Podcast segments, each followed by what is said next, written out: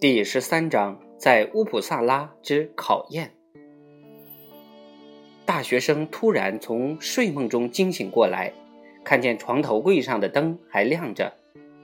哎呦，我怎么连灯都忘记关了？他想到，他用胳膊支起身子来把灯关掉，但是他没有来得及把灯关掉，就看到书桌上有个什么东西在爬动。这间房间很小，桌子离开床不远，他可以清晰地看到书桌上杂乱无章地堆放着的书籍、纸张、笔，还有几张照片。他眼睛也扫到了睡前没有收拾掉的酒精炉和茶具。然而，就像清清楚楚地看到别的东西一样，他竟然还看见一个小小的人儿匍匐在黄油盒子上。正在往他小手里拿着的面包上抹黄油。大学生在白天里经历的坏事太多，所以对眼前的多多怪事反而见怪不怪了。他既不害怕，也不惊慌，反而无动于衷的觉得有个小人进屋来找点东西吃，没有什么可大惊小怪的。他没有伸手去关灯，就躺下了。他眯起眼睛，躺在那儿，偷偷地记着那个小人的一举一动。小人儿非常惬意自如地坐在一块镇纸上，津津有味地大嚼着大学生吃晚饭时留下的残羹剩饭。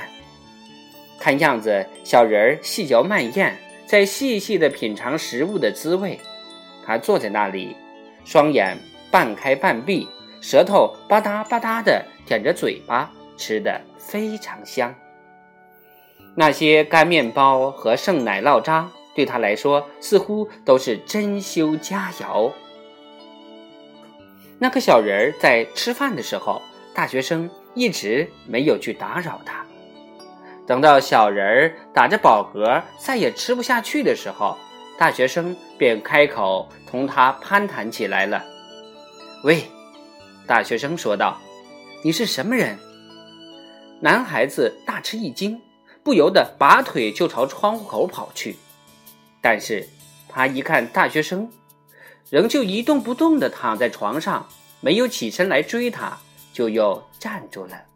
“我是。”西威曼豪格教区的尼尔斯豪格尔森男孩子如实告诉说：“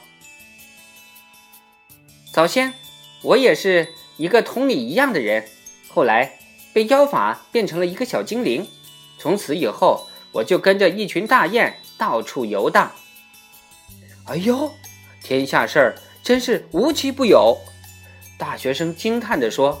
并且开始问起男孩子的日常近况，直到他对男孩子离家出走以后的状况有了大致的了解。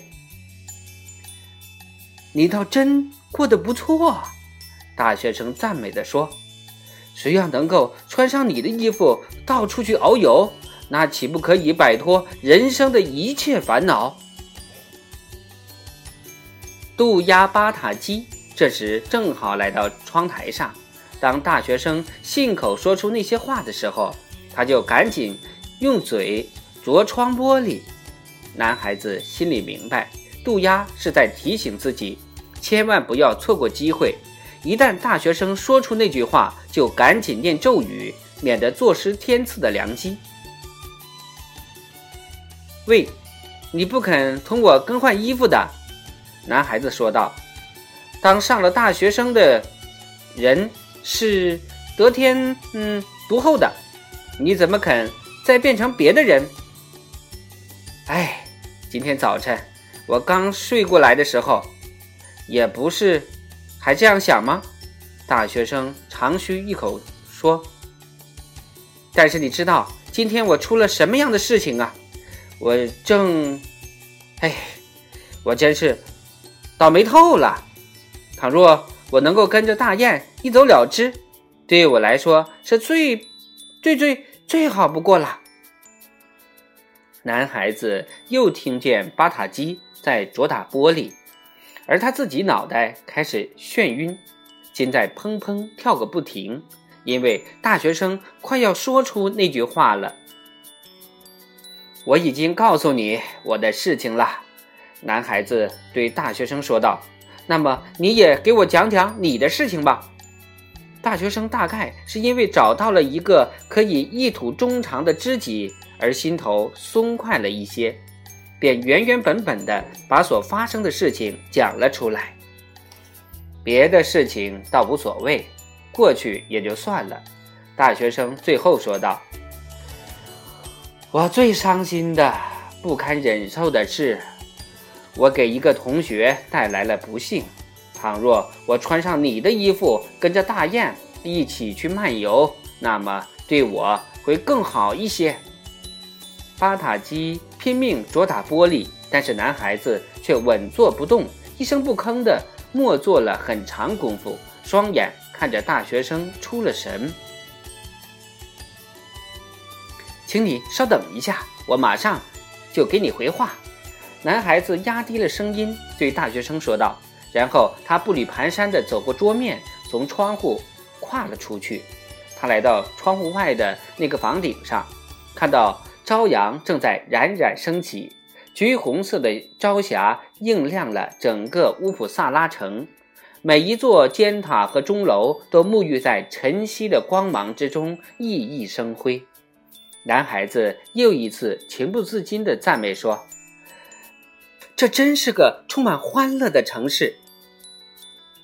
你是怎么一回事啊？杜鸦埋怨说：“你白白的把重新变成人的机会错过了。”我一点儿也不在乎让那个大学生当我的替身。”男孩子理直气壮地说道。“我心里非常不好受的是，那部手稿丢失，丢失的太可惜了。”你用不着为这件事犯愁，杜鸦说道：“我有办法把那些手稿弄回来。”我相信你有本事把那些手稿找回来，男孩子说道。“可是我拿不准你究竟肯不肯这样做。我最希望的是把手稿完好的归还给大学生。”巴塔基一句话也没有再说。它张开翅膀飞入云霄，不久之后就衔回来两三张稿纸。它飞来又飞去，整整飞了一个来小时，就像燕子衔泥筑窝那样的勤奋，把一张张手稿交到男孩子手里。行了，我相信现在我已经差不多把所有的手稿都找回来了。杜鸦巴塔基最后站在窗台上，大口大口地喘着气，说道：“多谢你了。”男孩子说道。“现在我进屋去同那个大学生说几句话。”就在这时候，杜鸦巴塔基乘机朝屋里瞅了一眼，只见那个大学生正在一页一页地将那份手稿展平叠齐。哎。你真是我碰到过的天字第一号大傻瓜！巴塔基忍耐不住心头的怒火，朝着男孩子发作起来。难道你竟然把手稿交还给了那个大学生？那么你就用不着再进去同他讲话了。我绝技再也不会说他愿意变成你现在这副模样的人了。男孩子站在那里，凝视着小房间里那个身上只穿了一件衬衫、高兴的手舞足蹈的大学生。然后他回过头来对巴塔基说道：“巴塔基，我完全明白你的一番好心，你是想让我经受一下考验。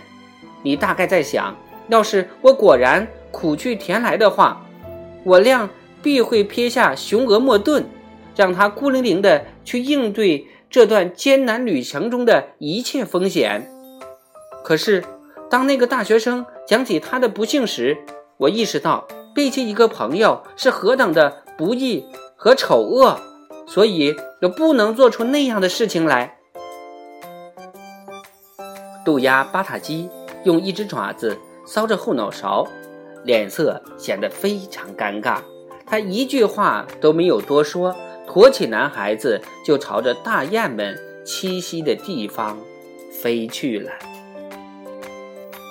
第十三章我们就播讲完了，明天我们接着播讲第十四章斯德哥尔摩。